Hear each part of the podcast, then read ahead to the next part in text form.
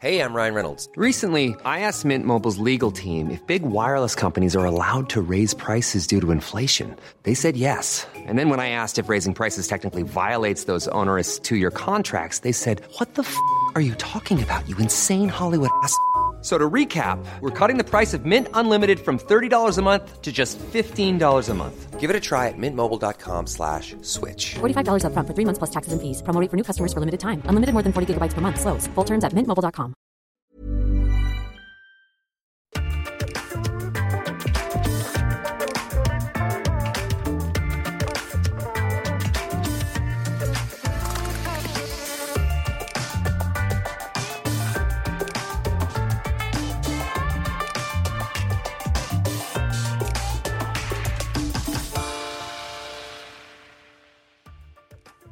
Notre invitée se fait rare dans les médias. C'est une chance de l'avoir avec nous aujourd'hui. Elle se fait rare parce qu'elle passe beaucoup de temps en tournée.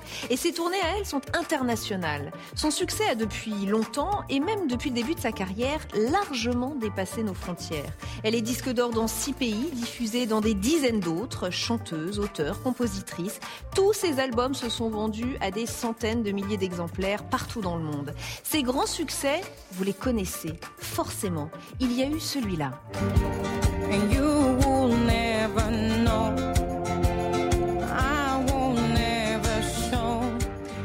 Et puis il y a eu celui-là.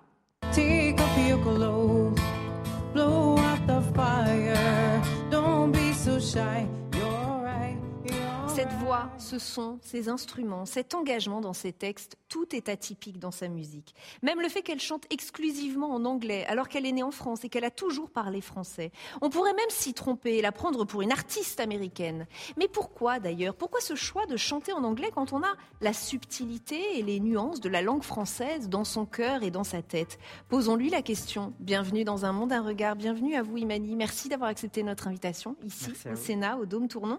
Pourquoi ce choix de l'anglais dans vos chansons? Est-ce que c'est parce que c'est une langue plus musicale que le français C'est exactement pour ça. C'est vrai euh, aussi parce que je pense que hum, ma culture musicale, elle est anglo-saxonne. Mhm. Euh, mes parents, ils n'écoutaient pas de musique en particulier. Enfin, si, ma mère, beaucoup de Joe Dassin. Alors, c'est peut-être là. Ah Je sais pas. Mais. euh, et puis, et puis j'ai vécu aux États-Unis 8 ans, à partir de l'âge de 19 ans. Mhm. Et que c'est là aussi que ma, ma- mon désir de faire de la musique, il s'est vraiment. euh, Mhm. euh, Développé. développé, enfin, où j'ai pris la décision en tout cas de, Mhm. de vraiment devenir chanteuse. Donc j'ai appris, euh, j'ai pris des cours de chant et comment Mhm. on écrit une chanson. Enfin, j'ai vraiment appris sur le tas, sur le tard. Mais quand vous dites que l'anglais est plus musical, c'est-à-dire c'est en termes de sonorité, c'est la volupté des mots, c'est quoi? C'est les deux. En fait, c'est la volupté des mots, c'est en termes de sonorité, puis c'est aussi, c'est une langue. euh, On va dire le français, c'est une langue qui supporte très mal le, le premier degré. C'est-à-dire qu'en anglais, on peut chanter, euh, dire qu'on est dans sa cuisine et qu'on coupe des tomates, Oui. ça sonne. C'est vrai. C'est pas très grave et les gens sont pas très choqués. Si ça sonne, c'est plus important. c'est Le, le- si vous voulez, le groove, il est plus important presque que le sens. Quand vous avez les deux, c'est encore mieux. Vous êtes Bob Dylan. Bien sûr. Mais euh, alors que le français, il, il supporte moins bien euh, la médiocrité. Hmm. Et donc, vous chantez euh, sur votre, dans votre cuisine, vous coupez des tomates. bon, bah, ça devient un truc parodique, euh, c'est drôle, euh, Ouais. mais c'est pas, c'est pas la chanson. Mélodieux. C'est plus difficile. Voilà. J'ai trouvé un titre chanté en français dans votre exigeant, album. Le mot, pardon. Plus exigeant, Ouais. le français. Mais c'est vrai. Le- le- Il y a un titre hein, chanté en français dans votre album de reprise, Voodoo Cello. Vous reprenez Les voleurs d'eau d'Henri Salvador. C'était la première fois que vous chantiez en français? C'est pour ce titre-là? C'est une première? Alors, euh, c'est le première alb- premier titre enregistré, oui. Sinon, j'ai toujours chanté euh, une chanson de Pauline Croze qui s'appelait Thébault, Mhm. en live, avec des violoncelles d'ailleurs. Ouais. Et, euh, et ce titre, en fait, c'est vraiment un album de chansons. Je défends pas des artistes, je défends des chansons. Donc, je défends soit le sujet qui est mis sur la table avec le- la, la chanson, soit ça, ça correspondait à une période de ma vie que j'avais envie de, de revisiter. Mhm. Et les voleurs d'eau, c'est vraiment ça. C'est c'est comment euh, on a pu passer à côté d'un chef-d'œuvre à chanson française à ce point, parce que la plupart des, des mêmes journalistes musique, ils la connaissaient pas. Mhm. Et c'est vraiment un aspect de Henri Salvador qu'on connaît pas. Mhm. Et c'est une chanson magnifique euh, sur euh, bah, l'écologie, mais aussi le colonialisme, euh, sur euh, la solidarité entre les hommes et les femmes, euh, Mm. euh, comment est-ce qu'on peut y arriver tous ensemble. Donc, euh, je trouve que c'était une chanson importante. Voodoo Cello, ça veut dire quoi? C'est une référence vaudou? C'est- quoi exactement? Voodoo cello, littéralement, ça veut dire le violoncelle vaudou. Parce que quand j'ai fait ce projet, c'est huit violoncelles et une voix et c'est tout. Et je voulais que les violoncelles sonnent comme un projet pop, donc comme, presque comme un basse batterie, mais sans trucage. Donc aller au plus loin de ce que la violoncelle est capable d'offrir. Et en fait, on s'aperçoit que pour cet instrument qui est très très ancien euh, et très organique, très acoustique, en fait, on va très loin. Ça sonne comme une guitare électrique, ça sonne comme des chœurs parfois, et ça sonne vraiment comme si des fois il y avait des animaux coincés à l'intérieur. Donc quand j'ai voulu monter le spectacle, parce que c'était d'abord un spectacle dans ma tête et ensuite c'est devenu un album. Euh, L'idée, c'était de pouvoir expliquer aux gens avec quelques mots où est-ce qu'ils allaient atterrir. Et donc, il fallait rentrer dans le mystique. Et Voodoo Cello, ça sonne aussi comme Voodoo Child de Jimi Hendrix. Euh, donc voilà, à partir de ce moment-là, à partir du titre, j'ai construit le spectacle. Vos modèles à vous au départ, c'est plutôt euh, Tracy Chapman, Nina Simone, Laurie Neal, c'est ça? Oui, ça fait partie de. C'est des artistes qui m'ont inspiré, qui m'ont touché, qui m'ont qui m'ont donné envie de faire euh, faire et continuer parce que je les ai pas connus aux mêmes époques. Euh, ce métier, c'est des voix atypiques Mm. et je m'y retrouvais un peu. Ouais. Ouais. Euh, S'il fallait donner un, un- un nom au style de votre musique, parce que vous savez, bon, en France, on aime bien aussi mettre les artistes dans des cases, savoir si c'est pop, rock, euh, R&B. Pour vous, on n'arrive pas à savoir. Et, et- et tant mieux, j'imagine, c'est peut-être ce que vous cherchez aussi. Le- le- le- la seule expression que j'ai trouvée qui pourrait s'adapter à, à votre style, c'est peut-être musique du monde. Est-ce que ça vous irait, ça? Ou est-ce que vous n'avez surtout pas envie d'être mise dans une case? Bah, je crois que personne n'a envie d'être mis dans une case. hein. Oui, bien sûr. Mais euh, j'ai jamais essayé de chercher de mettre, à mettre ma musique dans une case. Alors ça, c'est passé par tous les chemins, folk, pop, euh, Ce qu'on a dit de vous, c'était ça? Ouais, Ouais. jazz. euh, enfin, en, en fait, je pense que vous avez raison, personne n'arrive à trouver. euh, mais c'est parce que je pense que je suis un produit de de plein de choses. Je suis d'origine comorienne. Je suis née en France. Euh, j'ai voyagé tout le temps depuis que je suis jeune. Euh, donc j'ai tout glané euh, à droite et à gauche. Et, euh, et en fait, je suis touchée par le hip-hop de la même manière que je suis touchée par le rock ou la musique classique. Donc forcément, tout ça, ça fait partie de ma construction. Et donc forcément, ça va se, re- ça va se retrouver dans, mon, dans ma façon de créer. Ouais, Et ça rentre nulle part, quoi. Et du coup, ça rentre nulle part. Mais parce que, mais même moi, en tant que personne, j'avais jamais eu l'impression de rentrer euh, où que ce soit. J'ai toujours été trop grande pour mon âge. J'ai toujours eu une voix trop grave pour euh, mon sexe. euh, Enfin voilà. Donc, euh, je j'ai jamais eu l'impression d'être euh, comme les autres. Donc ça me choque pas. Donc je, je, je pourrais pas vous répondre. Je dirais pas que musique du monde ça marche parce que en même temps tout est musique du monde quelque part. Euh, c'est un peu fourre-tout. Donc si ça vous va, ça me va aussi. voilà. ouais.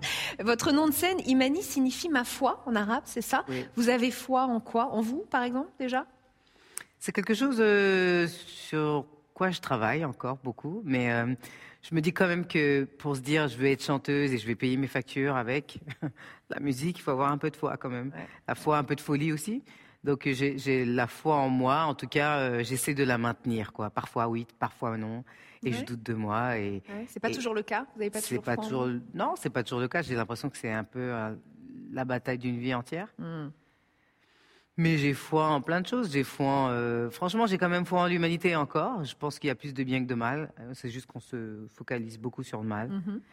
Et j'ai foi en l'univers, j'ai foi en Dieu, j'ai foi en, j'ai foi en pas mal de choses en réalité. Mm. Votre vrai nom, c'est Nadia Mladjao. Ah, bien dit. Ah, c'est vrai Je me suis pas entraînée avant.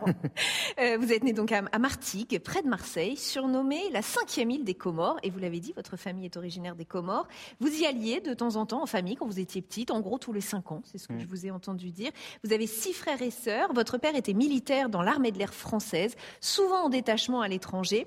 Lorsqu'il est arrivé en France, il était plein d'espoir. Il disait à tout le monde, c'est le pays des droits de l'homme. Est-ce que le pays a été à la hauteur de ses attentes, finalement? Euh, je pense oui et non, parce qu'en fait, à la fin, il a un peu déchanté de ça. Je pense que il pensait que ça allait être plus facile que ça pour ses enfants. Et je pense que ça a été. euh, après, ça s'est vite transformé en Nadia, euh, t'es une femme noire, tu vas devoir travailler deux fois plus que les autres pour avoir peut-être euh, la moitié de ce que eux ils ont.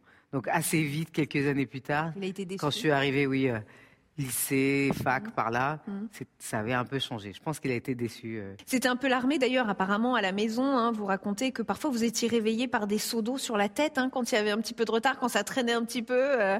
Et aujourd'hui, il va à vos concerts et il est fier de vous? Il n'y a pas le choix quand même. Euh, euh, oui, les seaux d'eau, c'était pas régulier, mais la menace du seau d'eau marche aussi bien que le seau d'eau. hein. Donc, euh, il y a, voilà. Et en fait, quand on a eu une seule fois le seau d'eau, en vérité, on n'a pas une deuxième fois. Mais il l'a fait. Il l'a fait. Ouais, il l'a fait. Et donc, on- il nous réveillait tôt pour aller courir avant d'aller à l'école. Enfin, c'est, c'était quand même euh, L'armée, quoi. l'armée. Ouais, Ouais. ouais. Je suis même allé en école militaire. Mais justement, à 10 ans, vous êtes mise à l'internat de jeunes filles, comme vos grandes sœurs, un internat pour enfants de militaires. Et vous dites c'est plus difficile pour vous parce que j'étais une fille à maman, donc pour vous c'était un petit peu compliqué. Et là-bas, vous apprenez, euh, là aussi, je vous cite, hein, comment être une bonne femme au foyer, comment bien passer la serpillière et faire des bonnes tartes aux pommes. J'exagère pas, c'est vraiment ça qu'on vous a appris. Oui, mais en fait, c'est, exact- c'est drôle, mais c'est exactement ça. oui, ça paraît fou. Faire le point de croix aussi, euh, c'est important. Euh, en fait, c'était une école qui n'existe plus aujourd'hui, mais qui avait été créée après la Première Guerre mondiale D'accord. pour les pupilles de l'air, mais que les filles. Donc, elles avaient perdu leurs parents à la guerre et il fallait en faire des euh, futures épouses. Hmm. Donc, le programme, il avait juste pas changé dans les années 90. Hmm. Donc, euh, on était quand même content du cours de la tarte aux pommes. Il faut pas croire que. euh, Oui, il faut pas diaboliser, c'était... bah, c'est pas ça, c'est-à-dire que bon, entre faire une tarte aux pommes et un cours de maths, demander à n'importe quel enfant aujourd'hui, peut-être qu'il va choisir la Oui, tarte c'est aux pommes. vrai. Oui, mais c'est l'intention qui peut être gênante. C'est de faire de vous une bonne mère au foyer. C'est ça qui peut être un peu déstabilisant quand on est une jeune fille. Bah, en fait, on vous le dit pas comme ça. Et euh, mais maintenant, moi, je, enfin, peut-être que quand je suis sortie de là, j'étais devenue, j'étais ultra euh, révoltée. Ouais. Et, euh, et quelques années plus tard, je me rends compte que quand même, ce qu'on m'a offert, c'est de l'indépendance. C'est-à-dire que bah, on dépend de plus personne. On a, on- on- effectivement, on sait lire, écrire, compter. On a une éducation qui est l'éducation nationale. Hein, c'est pas euh, Oui, oui. le programme, il est exactement le même. Mais, euh, mais je sais me faire à manger, je sais passer la serpillière, je sais repriser mes chaussettes. Et en fait, c'est pas rien euh, de, dépendre de personne sur des choses aussi basiques que se nourrir. Ouais. Et effectivement, je sais bien faire la tarte aux pommes, mais c'est pas mal aussi quand on Mais reçoit les gens chez soi. Justement, j'ai un document à vous proposer. Je vais le lire hein, pour les, les gens qui nous écoutent. Je vais le déchiffrer un peu aussi pour vous parce qu'il n'est pas simple à, à lire. Il a été délivré par nos partenaires, les Archives nationales. Il date de septembre 1931. C'est une lettre retrouvée dans le dossier de carrière de professeur Simone de Beauvoir au moment de sa prise de fonction d'enseignante dans un lycée de jeunes filles. Tiens, tiens. Et elle écrit très simplement ces mots J'ai l'honneur d'accuser réception de mon avis de nomination. Évidemment, je crois que vous avez compris pourquoi je vous propose à vous ce document, mais on va le dire pour les téléspectateurs, pour les gens qui nous écoutent. Votre découverte de Simone de Beauvoir à 14 ans va être un déclic. Vous tombez sur les mémoires d'une jeune fille rangée. Et c'est grâce à elle que vous prenez conscience de votre liberté de femme. C'est à ce point-là, c'est comme ça que ça s'est passé? Ouais, exactement. Ça s'est passé comme ça, de ma condition de femme, pas vraiment de liberté de femme. Parce que je comprends que ma condition de femme, elle n'est pas si libre que ça.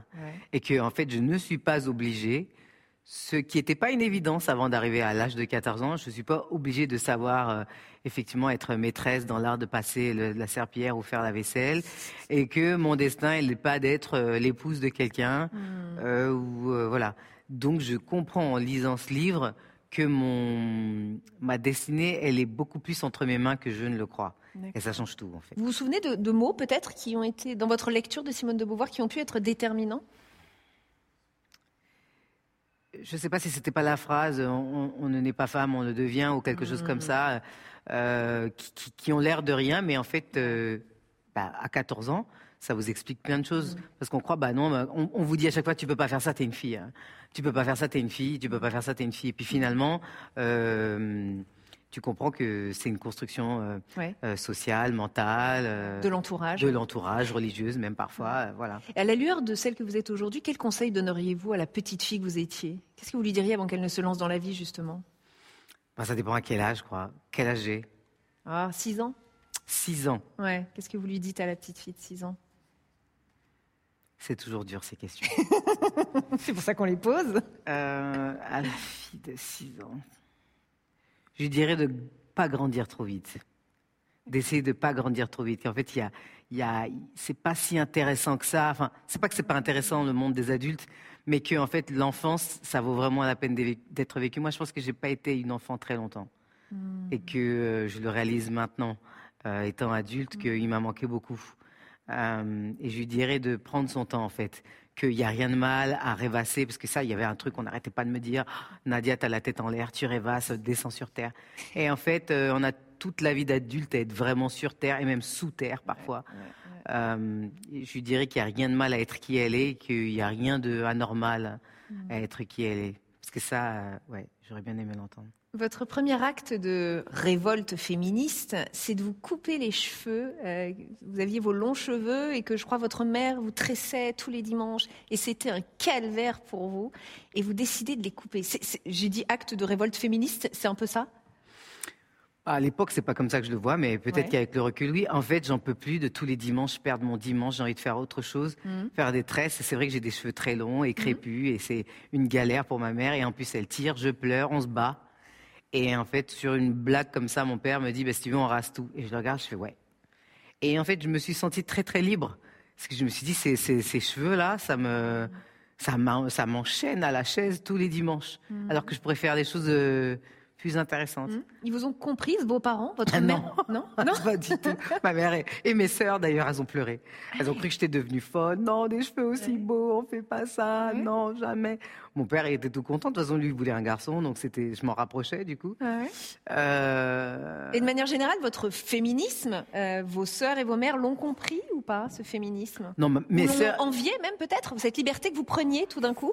Elles m'ont pas dit envié. pas hein. Je veux dire, jusqu'à ce jour, elles se foutent encore de moi. hein. Euh, euh, je pense que ma mère, elle comprend toujours pas. euh, elle comprend que je voulais pas être enchaînée au, à la chaise du dimanche. Ouais.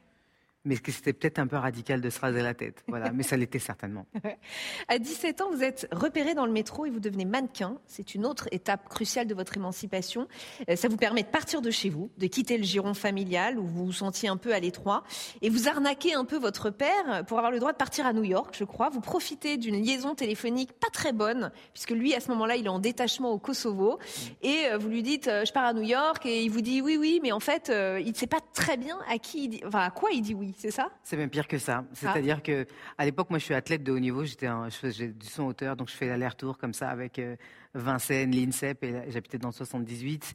Et déjà, mon père n'était pas hyper content que je sorte un peu euh, de ce que les autres faisaient. Mes autres frères et sœurs, du coup, ils étaient encore en internat, et moi, ça, grâce à, à ça, je- Ouais. déjà, je sors de l'internat puisque j'ai ce, ce coach euh, qui me repère et qui m'intègre dans, dans l'équipe. Euh, donc déjà, il n'était pas très content. Donc quand on me propose de devenir mannequin, j'appelle pour savoir s'il était OK pour que je sois juste mannequin. Pour...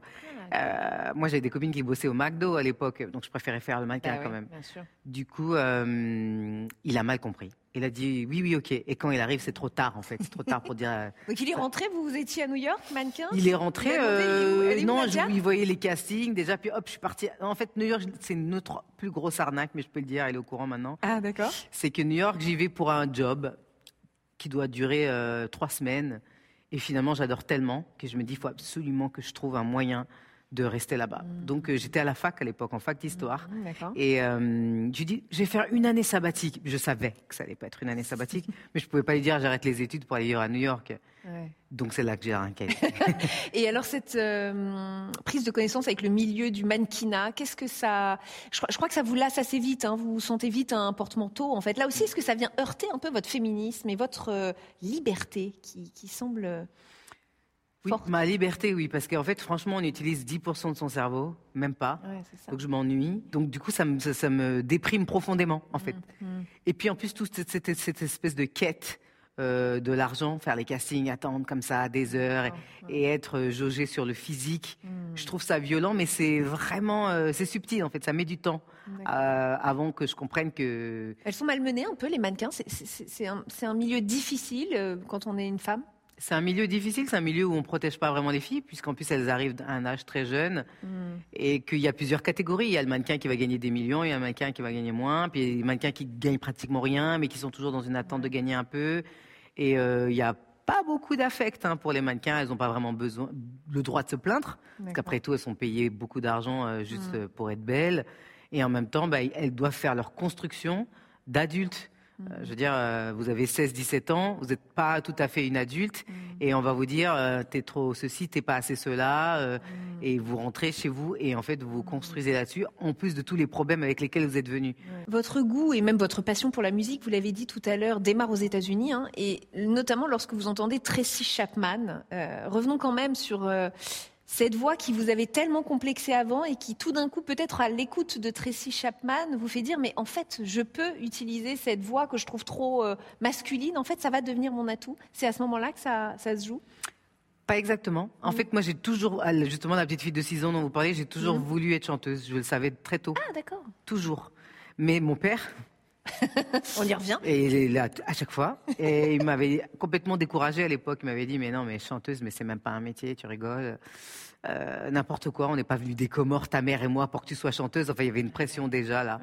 Donc j'avais mis ça de côté. C'est seulement quand j'arrive aux États-Unis que je me dis Ah tiens, peut-être que ce rêve de chanteuse, il est possible ici. Ouais. Et Tracy Chapman, je suis petite quand je la découvre et je me rends compte qu'il y a des femmes qui ont des voix atypiques et dites d'hommes, en fait, en plus à l'époque, et euh, qui touchent les gens. Puis je la vois à Wembley, en fait. Donc elle est toute seule avec sa guitare et il y a des milliers de gens qui la trouvent incroyable. Ouais, ouais, Donc ça met quand même du temps. Ça met quand même tout ce temps-là, ouais. euh, une dizaine d'années, pour moi de rassembler le courage.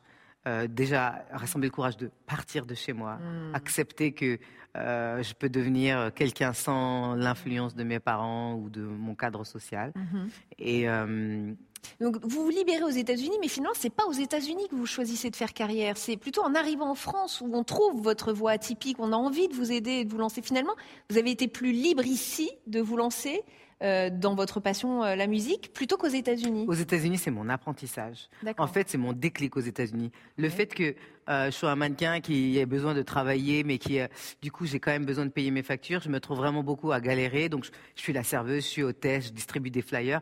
Donc, en fait, je travaille jour et nuit, ne serait-ce que pour payer les factures. Et ça, ça me rend dingue. Et je me dis, ça peut pas être ma vie. Et à ce moment-là, je cherche le rêve. Et donc, je me dis, bon, si je galère, au moins, ce sera pour quelque chose qui en vaut la peine.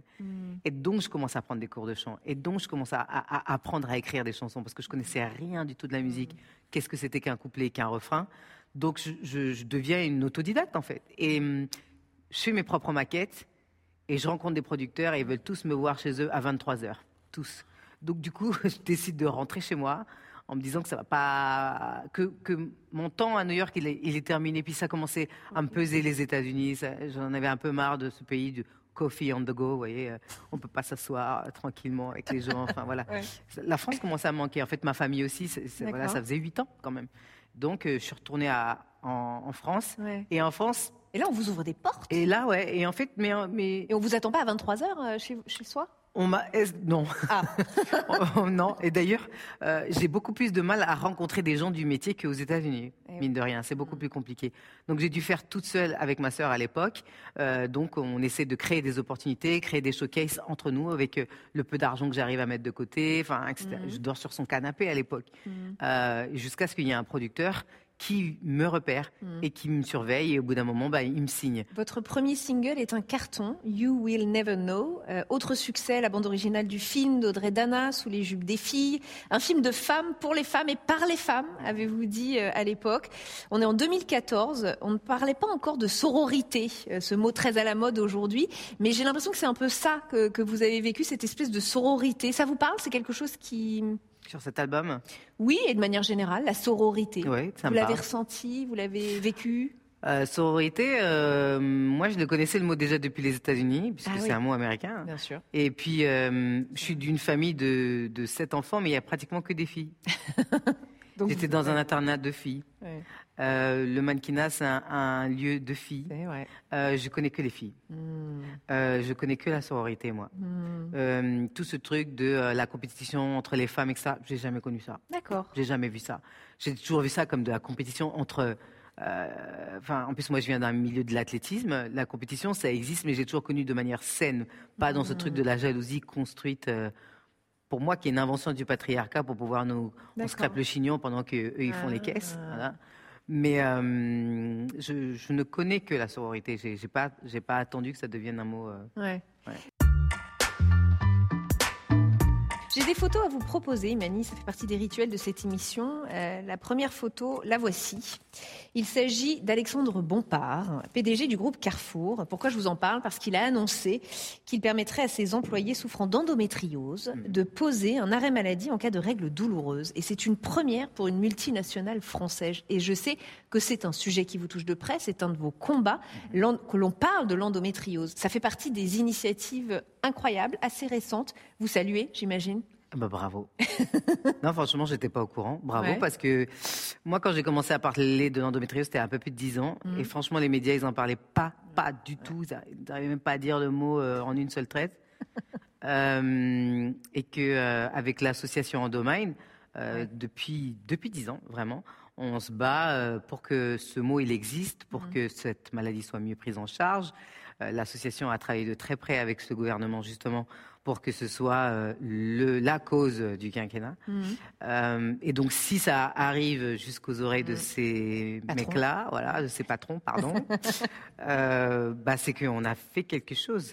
Parce que c'est quand même des douleurs, si on peut en parler de, de secondes, Oui, c'est quand même des douleurs qui, qui sont tellement invalidantes qu'on ne peut pas du coup aller au travail, on ne peut pas avoir des relations sexuelles normales, on ne peut pas avoir des relations amicales normales, ça c'est la première cause d'infertilité en France.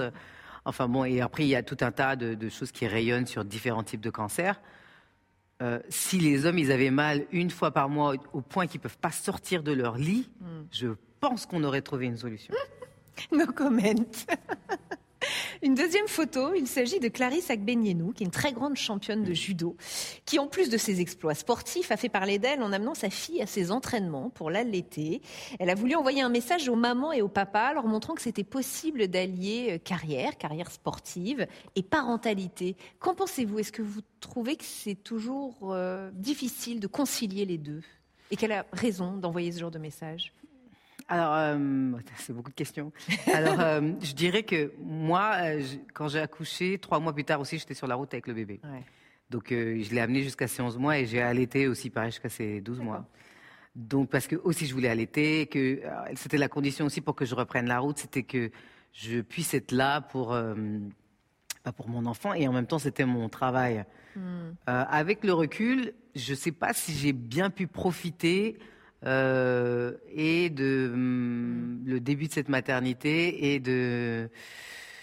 euh, je sais pas, c'était très compliqué et à la fois j'étais contente d'avoir le bébé avec moi. Je pense qu'elle a, elle a quelque part, elle a raison de dire la vie continue en fait. Ouais, ouais. Et en même temps, euh, je pense que les femmes qui ne se sentent pas de le faire, elles devraient aussi pouvoir euh, ne pas se sentir coupables. ouais. Ouais, si elles peuvent faire une pause, en vérité, je crois qu'à refaire, moi, je ne le referai pas. Une dernière question qui est en lien avec ce lieu, le lieu dans lequel nous sommes. Nous sommes entourés de quatre statues, chacune représentant une vertu. Il y a la sagesse, la prudence, la justice et l'éloquence. Est-ce qu'il y a une de ces vertus qui vous parle en particulier ou une autre qui n'est pas ici mais dont vous auriez envie de dire deux mots? La sagesse, la justice, l'éloquence Les- La prudence. et la prudence. Hmm. Par réflexe, je dirais la sagesse. Mais on se serait vu il y a quelques années, j'aurais dit la justice. On s'arrêtera sur ces deux mots, un peu des deux. Merci Imani d'avoir été notre Merci. invité dans Un Monde à Regard. Merci beaucoup à vous de nous avoir suivis. Comme chaque semaine, l'émission, vous pouvez évidemment retrouver en podcast. N'oubliez pas, à très vite sur Public Sénat. Merci.